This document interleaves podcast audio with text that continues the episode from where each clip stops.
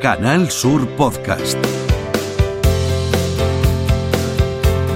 Muy buenas, bienvenidos a un nuevo episodio, a una nueva entrega de Tierra de Vinos. Hoy tenemos además mucho que contaros y todo de, alta calidad, ¿eh? porque tenemos un programa especialmente, especialmente atractivo.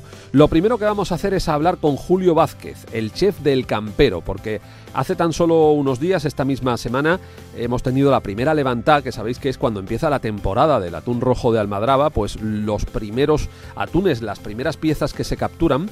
Eso ha sido esta misma semana. Eh, las primeras han sido en Conil, también después eh, han ido Barbate y, y Zahara de los Atunes.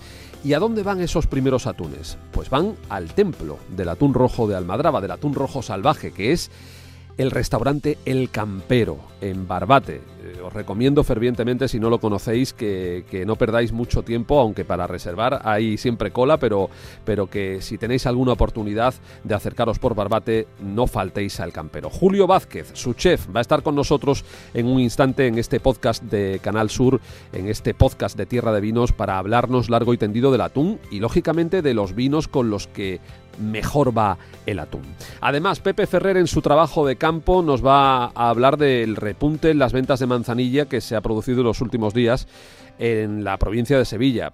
En estos días ya sabéis que debería estar celebrándose la Feria de Abril, no ha podido ser por segundo año consecutivo por culpa de esta maldita pandemia, pero eh, muchos sevillanos han decidido celebrarla de puertas para adentro y se han comprado su manzanilla y eso se ha notado en las ventas, en las ventas de manzanilla y también un poquito en las de fino, incluso en Sevilla capital y en el resto de la provincia. Así que hablaremos de este, de este asunto que nos parece muy interesante, la manera como eh, en la que el vino sigue, sigue intentando aunque sea de una manera, mm, digamos que, eh, en fin, eh, artificial, pero mantener eh, esa tradición de la, de la feria y, dejarnos un buen sabor de boca para esperarla del año que viene, que esa que sí, esa seguro que se va a celebrar. Y nos quedó en el tintero eh, la semana pasada, en el último episodio, en el último programa, en el último podcast de Tierra de Vinos, nos quedó mm, en el tintero probar, catar eh, una novedad como es el vermut de Valdespino, con mis catas, y eso sí lo vamos a hacer esta semana. Así que bienvenidos a este podcast de Tierra de Vinos, estáis en casa, empezamos.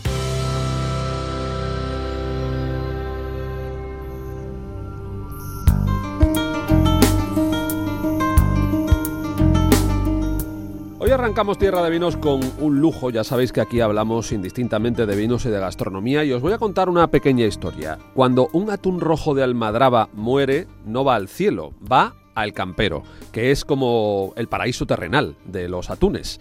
Es el templo del atún rojo de almadraba y está en Barbate, lógicamente. Ya a lo largo de los años ha cosechado una fama tremenda y los primeros atunes, la primera levantada de atunes de esta temporada que ha tenido lugar hace tan solo unos días fue en Conil. Bueno, pues esos primeros atunes que se han capturado este año han ido directamente a las cocinas del campero, que es lo mismo que decir las cocinas de Julio Vázquez, que es el, el chef del campero. Julio, muy buenas tardes. Hola, muy buenas tardes. Oye, supongo que para vosotros debe ser hasta emocionante, ¿no? Este ritual de cuando empieza la temporada del atún rojo de Almadraba y de que lleguen las primeras piezas, ¿no? Sí, para nosotros es muy importante y yo creo que eh, yo como barbateño me emociono en esta fecha, ¿no? Porque transmite mucho, es una fecha muy especial para el pueblo en sí y sobre todo para ver esas nuevas capturas, esos atunes nuevos, esa infiltración de grasa y ese bueno ese producto mágico que nosotros tratamos después de más de 42 años que lleve Pepe y Pepe Narváez trabajando el producto con, con, bueno, podríamos decir con su filosofía de trabajo, dándole el valor que realmente se merece al pescado y sobre todo para nosotros son fechas muy bonitas una filosofía de trabajo que debe ser muy acertada porque mal no os ha ido. De hecho, ahora, como decía, os habéis convertido hace ya unos años en un auténtico referente en el mundo del atún rojo. Yo diría que quizá uno de los restaurantes más importantes del mundo. No conocemos a los que hay por Japón, que sabemos que hay alguno que os hace la competencia, pero desde luego en España sois el más importante, Julio, lo cual supongo que también será para vosotros una responsabilidad cuando empieza a funcionar todo esto. Sí, para nosotros es importante, ¿no? Que sobre todo eh, partiendo de la base de la sencillez y la humildad, o sea, somos un equipo humano, tanto en cocina como en sala, que, intentamos respetar el producto con el máximo cariño y sobre todo que sí, que estamos muy bien posicionados, pero seguimos siendo los mismos desde hace muchos años, o sea, con la tradición, el producto, la calidad, o sea, producto Gadía 100% y trabajando con, con el rojo salvaje de Armadraba, la joya del estrecho, como le denominamos nosotros, ¿no? Para nosotros son fechas muy bonitas. Fechas muy bonitas y además mm, con una tradición tan, no sé, de, tantos cientos de años, porque ya sabemos que en la antigüedad, cuando empezó a habitarse eh, la península ibérica y cuando eh, los primeros eh, seres humanos ya paseaban por, por este paraíso que es la provincia de Cádiz, ya el atún tenía un, un protagonismo muy importante en las aguas del estrecho, en las aguas de Conil, de Barbate, de Zahara, de los atunes. Es decir, que estamos hablando de algo milenario, eh, Julio. Sí, sí, la verdad que es algo que hay que respetar, que hay mucho trasfondo, ¿no? Desde los duques de Medina Sidonia hasta la... De por sí el producto tiene una calidad excepcional de unos años para acá sí que también se ha puesto en valor, ¿no? Y yo creo que ese punto de inflexión de trabajar con el producto, con partes más desconocidas que no que no es que no tuvieran valor gastronómico, sino que eran aprovechamiento de pescadores, ¿no? Antiguamente solo se, se consumía lomo y barriga pero hay otras partes en la cabeza y dentro del atún que nosotros le denominamos 24 partes, 24 texturas, 24 sabores. Y nuestra filosofía de, trabajo, ¿no? De día a día, intentar darle valor gastronómico a esas partes y que la gente disfrute de una experiencia diferente, sobre todo cuando vienen a casa, ¿no? Tanto en el menú de gustación como los patos tradicionales, o en este caso el producto al desnudo, ¿no? Como puesto un sashimi o un morrillo por su calidad, ¿no? Qué maravilla. 24 partes sacáis de ese, de ese, de esa joya que es el atún rojo. Por cierto, ¿qué es lo primero que te ha llegado este año? Este año nos ha llegado una barriga que viene excepcional. Nosotros siempre sabemos que los primeros atunes no tienen la calidad que deben de tener porque son los primeros que pasan hay que esperar una fecha pero sí que es verdad que los atunes, por ejemplo, uno de los que pilló Gadira, de los 30 que cogieron los otros días con él, tenía 217 kilos y tiene una barriga espectacular, más lo estuvimos viendo personalmente allí en la fábrica y nos llegó ya la barriga, tanto la barriga como un tarantelo, hemos cogido partes de la cabeza, tenemos morrillo, tenemos contramormo, tenemos corazón, o sea, hemos cogido partes de la cabeza y un, en este caso un tarantelo y una barriga. De, de, esas partes de las que me hablas más desconocidas, lo último que, que, el último lugar del atún al que le habéis sacado provecho, que ha sido el corazón o la lengua, no, sé. El paladar de atún. El paladar. el, el velo, el velo del paladar el paladar es en sí una, pierna, una pieza, una pertuberancia de carne del cielo de la boca del atún interna hacia los ojos. Una parte complicada de obtener, pero sí que es verdad que por parte de un ronquedor en Barbate, un señor que lleva toda la vida, Paco, lleva toda la vida ronqueando atunes, ¿no? Me dijo, Julio, ¿tú conoces el paladar? Y digo, no, pues la verdad que no, mira que yo soy barbateño y conozco las partes y tal. Volvemos a lo mismo, aprovechamiento de pescadores. O sea, este señor a los atunes le sacaba el paladar, se lo llevaba a casa y lo cocinaba pues pruébalo.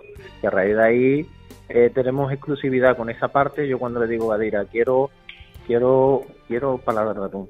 Me dijeron, ¿y quién te ha dicho que esa parte existe y tal? pues la conseguimos y a día de hoy tenemos un carpaccio con esa parte en sí que tiene una textura brutal, con una similitud con el solomillo de ternera y que la gente le sorprende, sobre todo porque es una parte desconocida y a su vez que tenemos esa parte solo para nosotros, mm. ¿sabes? Entonces es algo muy exclusivo. Maravilloso. Oye, Julio, aquí hablamos también de, vinos. ¿A ti qué vino te gusta o crees que mm, qué vino crees que puede que marida mejor con supongo que me dirás depende de qué parte del atún, ¿no? Pero no sé, así en general con un atún rojo de almadraba de estos que ponéis en, en el campero, ¿qué vino le puede acompañar mejor? Nosotros siempre, yo siempre he puesto por los, por los jerez, o sea, los jerez tienen que ir con el Tiene usted muy buen gusto, tengo que decírselo. yo, yo muero con los jerez, o sea, un oloroso, un palo cortado, un amontillado, son vinos que limpian, con tienen potencia, pero a su vez contrarrestan y luchan contra el sabor del atún por las partes de grasa que tiene. Yo creo que no hay mejor vino que acompañar al atún con un maridaje, además lo hacemos mucho en el restaurante con los vinos de Jerez, desde una manzanilla pasada hasta un palo cuartado, un oloroso. A mí los olorosos me vuelven loco. Qué maravilla, qué maravilla, qué recomendación. Julio, muchísimas gracias por estar con nosotros en Tierra de Vinos. Enhorabuena por el trabajo que hacéis y, por ese trabajo artesanal prácticamente que es el que eh, estáis ya haciendo con los nuevos atunes que llegan de esta, de esta nueva temporada, de esta primera levanta que ha tenido lugar hace tan solo unos días. Creíamos que hoy era eh, un, día importante para acercarnos y meternos un poquito en vuestra cocina del campero y muchísimas gracias. Eh, estaremos pronto por allí, haciéndoos una visita seguro. Se agradece, se agradece. En verdad estamos para lo que necesitéis campero. Un fuerte abrazo. Julio Vázquez, un abrazo. Un abrazo, cuidado. Canal Sur Podcast.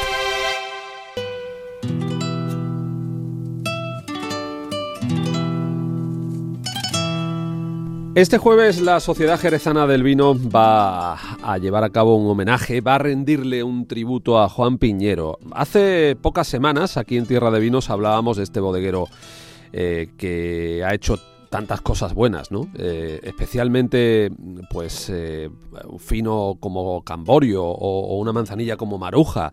Eh, en fin, es el legado que además Juan Piñero se, nos iba hace tan solo unos meses, muy joven por, por culpa del COVID. Y yo creo que este tipo de homenajes se van a ir sucediendo. Y, me parece que además la manera en, lo que va a hacer, en la que lo va a hacer la Sociedad Jerezana del Vino es realmente interesante y atractiva. Luis Flores, el presidente de la Sociedad Jerezana del Vino. Luis, ¿cómo estás? Muy bien, muchas gracias por tu llamada y por tu atención. Por supuesto, aparte de que ya sabes que mi, corazón está un poco en esa sociedad también jerezana del vino, por supuesto, eh, la verdad es que merece la pena porque, oye, qué bonito lo que habéis organizado para recordar a, Juan Piñero, que merece la pena recordarlo porque hizo cosas muy grandes dentro del marco de Jerez, ¿no? Pues sí, pues sí. Bueno, Juan viene de un negocio como la construcción y bueno, a Juan son de estos personas, ¿no? Como yo digo, que el mérito lo, lo capta una bodega, una bodega lo capta y lo mete en el negocio, se enamora de, este negocio y bueno, y emprende un camino. Afortunadamente para todos, hay que decir, que se enamoró de este negocio, porque lo que hizo, eh, yo creo que, que rayó bastante alto, ¿no? Totalmente de acuerdo, porque además hace cosas que a mí me gusta destacar incluso las particularidades, ¿no? Porque, bueno, las marcas punteras de Juan, ¿no? Eh, Fino Camborio y Manzanilla Maruja, son una, un ejemplo de lo que es el marco, porque estas dos marcas, que son de nacimiento portuense, ¿no? Luego una por circunstancias pasó a Jerez, otra a San Lucas, y luego Juan es el que la, la compra, por decirlo así, porque es la palabra en el sector, y luego el que la sube, el que la sube y bueno, y hace ese triángulo, ¿no? El puerto Jerez San Lucas sin ningún tipo de pega, ¿no? Como debería ser y con un producto maravilloso, ¿no? Un producto maravilloso. Absolutamente maravilloso y precisamente es lo que vais a poner de manifiesto en este, en este homenaje. Eh, creo que contáis, eh, la, la, cata va a ser dirigida por, por Ramiro Ibáñez, ¿no?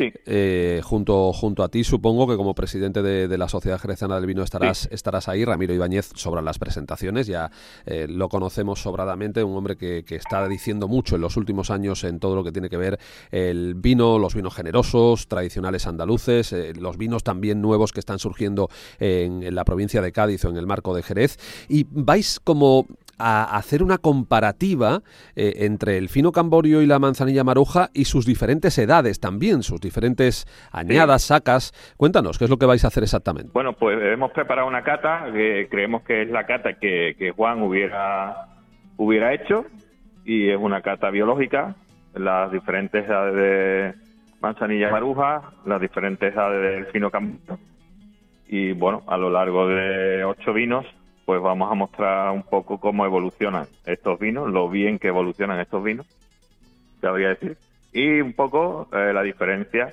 entre la manzanilla y el fino. De una manzanilla que se puede decir que es una manzanilla canon y un fino que es un fino canon, ¿no? Que, bueno, pues yo creo que no hace falta ponerle más adjetivo a esos vinos. Totalmente. Me parece sumamente interesante esa diferencia entre la manzanilla y el fino, de lo que tanto se habla, se ha hablado y se ha escrito, eh, sin, sin, polémicas estériles ni nada parecido, sino realmente con una copa de manzanilla y una copa de fino. Además, vaya dos vinazos, manzanilla maruja y fino camborio, pues eh, hacer esa, esa comparativa y ver cómo incluso se complementan. Porque mm, incluso entre los propios finos, hay mucha gente que, que todavía cree que, que solo hay un tipo de fino. Se podría hacer una cata con 6, 7, 8 tipos de finos diferentes, ¿verdad, Luis? Sí, totalmente, ¿no? Yo te voy a decir un poco, a palabras de Juan, lo que él explicaba cuando le decía la diferencia entre uno y otro. Él siempre decía que la manzanilla la veía como una, un vino más, más fino, más delicado, por decirlo así, y el fino un vino con más cuerpo, ¿no? Muy parecido a los dos, uno con más cuerpo y, y otro más, más delicado.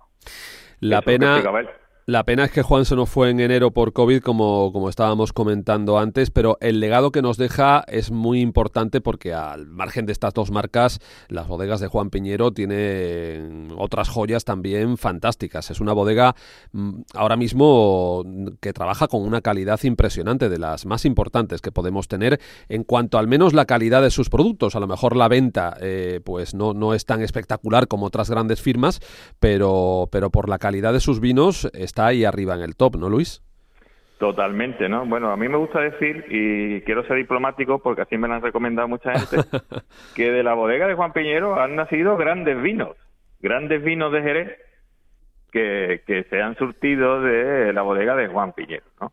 Eh, bueno, ya para el, aquel que sea un poco más avispado o un poco más curioso ya lo puede investigar. Y, a buen entendedor pocas palabras bastan. Exactamente. entonces, eh, bueno, él es un listón alto, como tú bien has dicho, tiene unos excelentes vinos de crianza biológica y luego tiene una gama Bors con un oloroso fantástico, una montilla fantástico, un creme fantástico, todo en Bors y por debajo pues tiene otra gama de, de vinos igualmente eh, buenos con edades medias, ¿no?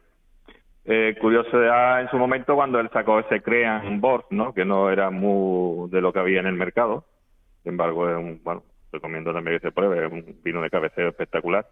Y sobre todo yo creo que Juan también tuvo, como tú bien has destacado al principio, él tuvo también la visión de, fichar a Ramiro en su día, y como yo digo yo a Ramiro también un poco en plan de broma, cuando Juan ficha a Ramiro para la bodega, Ramiro entonces tenía pelo todavía. Entonces era muy joven y, no tan sonado como ahora, ¿no? Sí, sí, lo, vio venir, lo vio venir. Exactamente. Y me, y me alegra mucho tanto la evolución de la bodega como la evolución de, de Ramiro, que se ha convertido hoy en día en una persona de referencia en cuanto a, enología en el marco. Absolutamente. Oye Luis, nos acercamos a lo largo del año en este programa, nos acercamos a menudo, dos, tres veces siempre por temporada a la Sociedad Jerezana del Vino porque hacéis cosas muy interesantes, muy llamativas y que nos gustan y, nos gusta contarlo. Eh, pero como todo el mundo y como todas las instituciones habéis pasado una travesía del desierto por culpa de esta pandemia y veo que afortunadamente ya empezáis, mm, eh, estáis intentando ya de nuevo recuperar, digamos, la velocidad de crucero, ¿no? A medida que la situación sanitaria parece que va eh, tranquilizándose y parece que va normalizándose, eh, también la, la, actividad de la propia Sociedad Jerezana del Vino eh, empieza a recuperarse. ¿Qué tenéis en vista para, para los próximos meses? Pues mira, Javier, como tú bien sabes, somos gente inquieta, que nos gusta esto y, y esa afición y, y, esa idea de lo que debe ser nuestra tierra, pues nos mueve, eso es lo primero. Lo segundo hay que tener claro que nosotros nos hemos movido como, bueno, pues en los espacios que la autoridad ha dejado con la pandemia que tenemos entre manos y que tanto nos está haciendo sufrir a todos, ¿no? Y dentro de esos espacios, pues bueno, las ventanas de oportunidades que hemos visto, eh, iniciamos una ventana de oportunidades con catas en la hostelería, con un doble camino. Primero que la hostelería, pues pudiera tener un poquito de vida y un poquito de ingresos y a la vez que se estableciera un producto que no existía en Jerez, por lo menos, que era, bueno, pues que los hosteleros hicieran cata, ¿no?, en su, en sus negocios. Y todo esto al aire libre, la verdad que ha funcionado bastante bien. Y ahora mismo, hoy por hoy, es un orgullo que la hostelería, algunos hosteleros de los que empezamos con ellos, van a seguir su propio camino, ¿no? Ya al margen de la sociedad o, en colaboración con la sociedad, ¿no? Y eso nos llena de orgullo. Y luego a continuación hemos podido retomar nuestras catas con, con mucha prudencia, estamos buscando espacios abiertos, al aire libre, y un poco por protegernos de esta pandemia que todavía no ha terminado de pasar, ¿no? y cuando ya veamos un poco más fuera ya el estado de alarma y la pandemia un poco más controlada, pues mm, a la vista está seguir con nuestra actividad de, catas y, evidentemente estamos programando ya que anunciaremos próximamente, creo que anunciaremos en el mes de mayo el, el tercer concurso de cata ciega por equipos. Qué bien. que bueno, que sobrevivió también a la pandemia, como recordaréis en septiembre, pero que lo tuvimos que limitar lo tuvimos que limitar en parejas y demás y bueno y ahora esperemos que ahora ya vuele más alto y porque tenemos mucha esperanza puesta en esto para que la gente se acerque al mundo del vino, se divierta y bueno y siga y siga esta promoción. Estáis haciendo una labor formidable. Ahora que, existe la Sociedad Jerezana del Vino, cuesta entender que no existiese, que no hubiese eh, una institución, una asociación, un organismo de este estilo, hasta que vosotros lo creasteis hace apenas dos años. Así que en este tiempo habéis hecho mucho por el vino de Jerez, mucho por los aficionados y por la cultura. Porque no olvidemos, siempre hablamos del vino eh, como una cultura, además de un negocio del que vive muchísima gente en Andalucía y en este caso en el marco de Jerez. Así que enhorabuena, Luis Flor. Hoy brindaremos juntos por Juan Piñero con esos extraordinarios vinos, con ese fino camborio y con esa manzanilla maruja. Muchísimas gracias. creo que Juan disfrutará con nosotros y espero que la gente no se olvide nunca de, pues de este bodeguero que llegó al marco y le puso todo su cariño, toda su pasión a un mundo que es el del vino. Sus vinos son su legado y el recuerdo que vais a hacer hoy eh, vosotros y que seguro que a lo largo del tiempo hará otra mucha gente va a mantener vivo a Juan Piñero y por lo menos va a mantener viva su memoria y lo que nos dejó, que son esos fantásticos vinos. Así que lo dicho, Luis, muchísimas gracias. Luis Flor, presidente de la Sociedad Jerezana del Vino. Muchas gracias a vosotros por su atención. Trabajo de campo con Pepe Ferrer. Pues vamos ya con el trabajo de campo que esta semana, os decía al principio, nos lleva a Sevilla, donde en estos días, donde esta semana tenía que haberse celebrado la feria de abril, y no ha podido ser. No ha podido ser mm, tal y como lo celebra Sevilla normalmente, pero de alguna manera de forma virtual, de forma particular, de forma privada, los sevillanos han querido también celebrarlo. ¿Y cuál ha sido el nexo de unión? El vino la manzanilla sobre todo, también un poquito el fino, pero sobre todo la manzanilla, que ya sabéis que es el, el, vino que reina en la feria, en la feria de abril. ¿Y cómo se ha notado eso de que los sevillanos lo están celebrando de forma privada? Pues por las ventas, porque las ventas de manzanilla, nos lo decía el Consejo Regulador, han subido durante estos últimos días de una manera, mm, no digamos que espectacular, obviamente no tiene nada que ver con el consumo de la feria, pero se ha notado ese repunte, se ha notado ese repunte en las ventas, lo que significa que los sevillanos han querido comprar su manzanilla y por lo menos en casa celebrar de alguna manera la Feria de Abril. Y qué bonito es esto, Pepe Ferrer, buenas tardes. Muy buenas tardes, Javier. Oye, qué bonito, pues ¿no? Sí, sí, es estupendo. Es, estupendo porque, mm, hombre, no es una renuncia total, ¿no? No es una renuncia absoluta a, a, esta primavera, porque primavera hay, y al fin y al cabo nuestras ferias de Andalucía Occidental son ferias de primavera, ¿no? Y te iba a decir, recordando aquellas letras de la sevillana, que, dice que ya huele a feria, pues es que huele a feria. Huele a feria en cuanto te sirves una copa de manzanilla o de fino. Porque, a, eso, huele, a eso la huele la feria, efectivamente. Claro, claro. Yo en, muchas en muchas catas, cuando voy sobre todo por el norte de España y tengo que hacer una cata de vinos de Jerez, en cuanto a alguien así neófito huele, huele una, copa de fino de manzanilla y le pregunto, oye, ¿y a qué, a qué te huele? ¿A qué te huele este vino? Y dice, a feria, a feria. si ha estado alguna vez en su vida en la feria, huele a feria. Así que, claro, eh, lógicamente eh, es una forma de, trasladarnos con los sentidos a, esa experiencia que cada año celebramos en la primavera en, toda Andalucía. Pepe, y las marcas comerciales no han querido tampoco dejar pasar la oportunidad y algunas bodegas sí han hecho eh, pues sus pequeños eventos, ¿no? Para seguir recordando que efectivamente durante esta semana deberíamos estar en la feria de abril, ¿no? Sí, los departamentos comerciales y de marketing de, muchas de las bodegas, pues prácticamente han derrochado imaginación. El año pasado les cogió un poquito como... A contrapié eh, un poquito, ¿no? El, tiempo, pero aquí ha habido más tiempo para... Y bueno, son, son muchas las bodegas.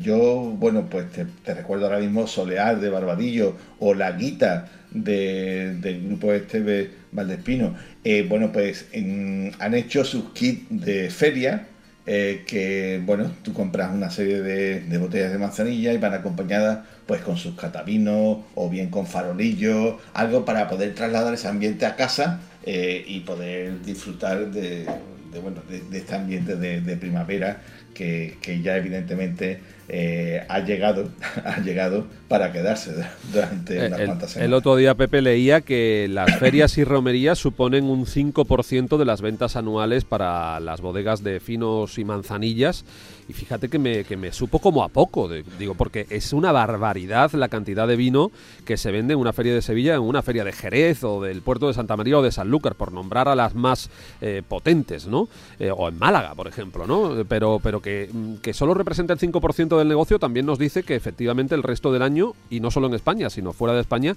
se consume y afortunadamente se sigue vendiendo mucho, mucho vino. Claro, ese es un tanto por ciento importante dentro de un volumen que es mucho mayor que incluye las exportaciones y, hay que reconocer que prácticamente el 50% de, quizá un poco más en estos momentos, del volumen de, vino que exportamos pues es, es, fuera, de, fuera de nuestro territorio, ¿no?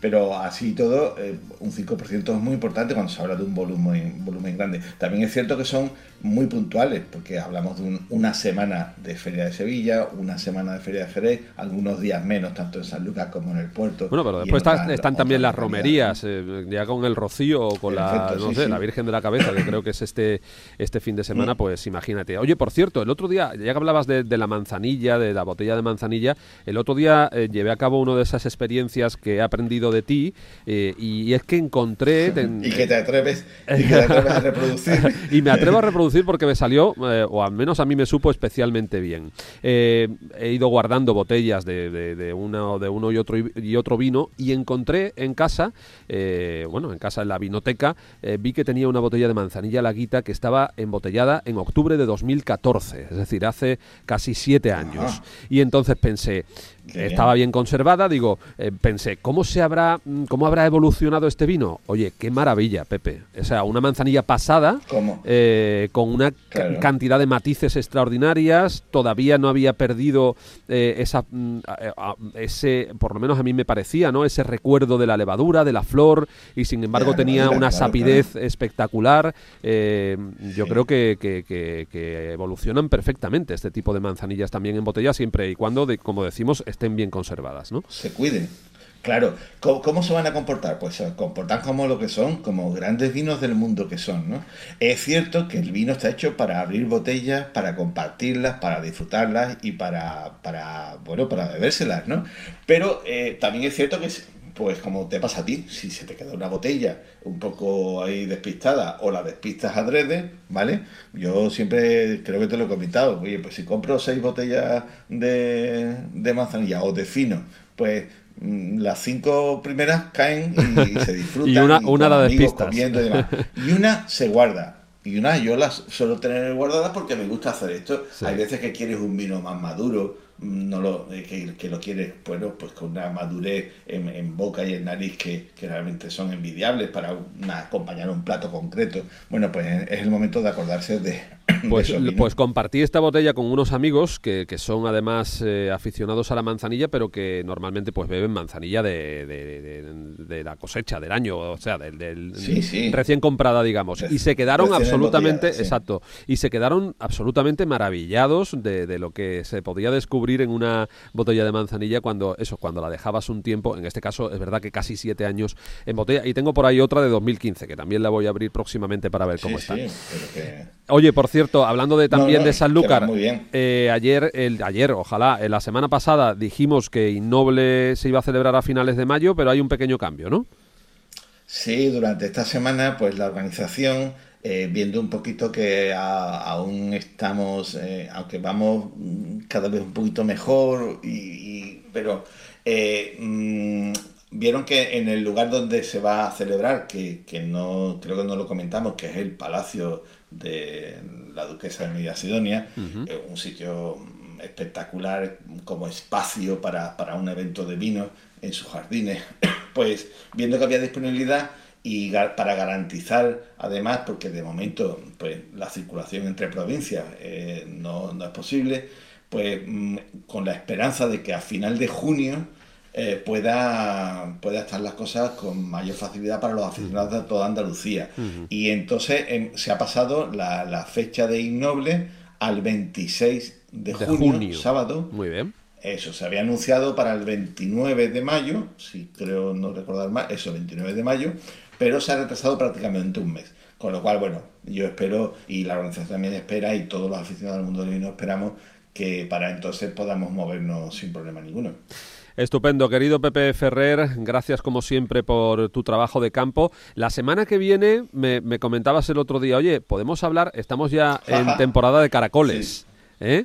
Eh, así que, que me, me quedo con eso, con, con los caracoles y, de, y, y- y que todo el mundo... ¿Y, y qué, y qué se puede beber con los caracoles? Eso, Ahí eso, está, ¿eh? está, ahí El que está. se puede beber con los caracoles. Porque en Andalucía, aunque hay guisos diferentes, pero yo creo que todos en Andalucía somos aficionados al caracoleo.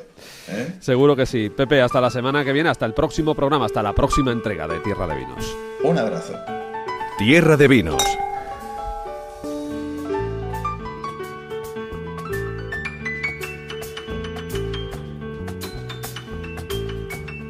Bueno, ya tenemos aquí a mis catas que está mm, llegando al estudio. ¿eh? Yo, yo la voy a atracar directamente porque Carmen Granados, muy buenas tardes. Buenas tardes. Eh, no tenemos mucho tiempo. que- ya me se- lo estoy nos- imaginando porque me estás ido. empujando, me estás empujando hoy. Se nos, se, se nos Mira. está yendo el programa entre las manos. Mira, ella ya está descorchando y es que me parece es fantástica. Es que no hace falta decirle nada. Claro si que es que sí. sabe exactamente controlar los tiempos de la, de la radio eh, como, como gran profesional que es y gran oyente desde hace tanto tiempo.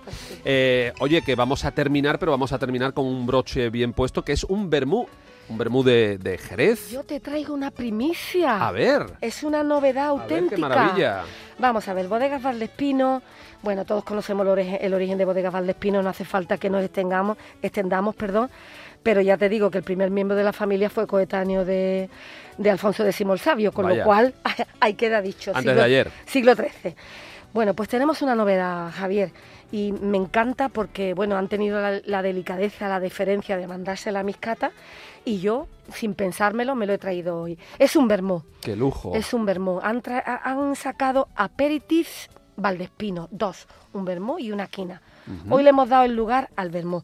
Está hecho con la antigua receta, si ves la etiqueta es de las originales antiguas Preciosa, y sobre to- es preciosa. Clásica, pero muy bonita. muy, muy bonita. Y sobre todo, pues, este vermú eh, viene de las soleras de olorosos más exclusivas de, de Valdespino. Así que, venga, como hay poco tiempo, nada más que te digo que ellos lo que pretenden es recuperar y poner al día las tradiciones y métodos que ya tenían eh, centenario y lo que quieren es mantener su gran legado. ¿Cómo? Pues eso, sacando ahora este vermú y esta quina Valdespino. Este vermú se elabora a partir de un cupás de oloroso viejo y moscatel. ¿Qué hace el oloroso viejo? Pues fíjate tú, de más de 15 años, fíjate tú, la solera Es que que, se nota muchísimo. ¿eh? Yo que me perdonen los demás, pero los vermús que se hacen en Andalucía con vinos generosos de Andalucía, eh, en, en Jerez eh, o, en, o en el condado de Huelva, que, Mm. que no hay, no tienen comparación. Está claro. Entonces, pues eso, para su elaboración, pues lo que hacen es una maceración hidroalcohólica con extractos amargos de plantas, de, de la clase de la corianda, el saúco, genciana, manzanilla, clavo, aromas de naranja desecada de la misma nuestra naranja de Andalucía, de canela, en fin, botánicos y especias aromáticas. A partir de ahí no veas lo que sale. Eso sale este vermú que bueno, es eh, una mm, espectacularidad. ¿Por qué? Pues porque mira, si quieres pasamos porque no sé qué tiempo vamos a tener. Ya es muy poco. Mira, pues mira, tiene un color caoba brillante con Sí. reflejos cobrizos.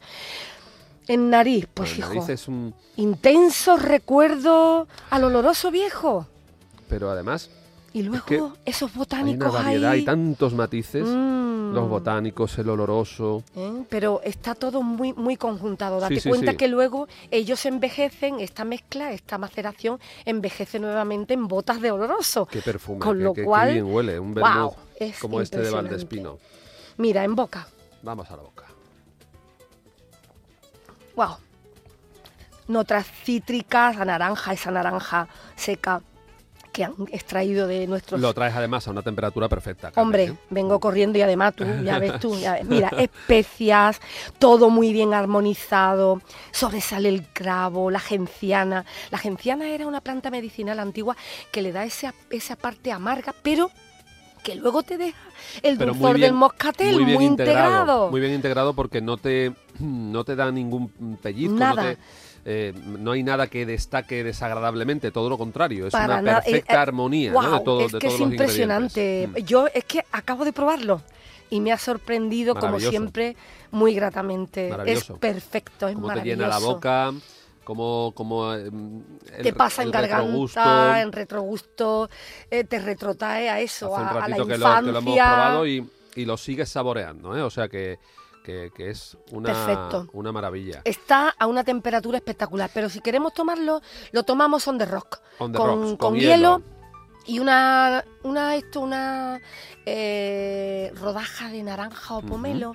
Aquellos que les guste algo más amargo, es que fíjate tú cómo deja el dulzor de la moscatela al final, Sí, sí. envuelto en ese amargor que da la genciana. Y si les quiere dar a alguien un poquito más de amargor, el pomelo, El ¿no? pomelo, por ejemplo. sí. Y Oye, bueno. pues eh, es, un, es un descubrimiento porque es un nuevo lanzamiento de Valdespino. ¿no? Nuevo, nuevo, nuevo, de hace estamos- nada. Nos llegó hace 3, 4 Qué días. bien, qué bien, lo estamos estrenando. Sí, lo estamos estrenando. Y- Bermud Valdespino. Exactamente. Carmen, muchísimas gracias. Gracias a ti. Gracias. Siento que este Nada. ¿eh? que hoy no hayamos tenido más Yo tiempo. lo que quiero es que la gente lo pruebe porque es eh, digno de probar. Sí, sí, desde luego que sí. Es una Eh, joya. Y, y bueno, y además un, un verdadero honor eh, haber estado aquí en el Sí. estreno, digamos, Sí. de, de- de este vino, porque, porque es una gran novedad lo que nos ha traído hoy eh, Carmen Granados Mis Catas. Querida amiga, nos vemos en unos días. Venga. En el próximo, en el próximo programa, en la próxima entrega de Tierra de Vinos, ya sabéis que nos podéis encontrar en RAI, en la revista de RAI los jueves y también en la plataforma podcast de Canal Sur Radio. Gracias por estar ahí. Hasta luego.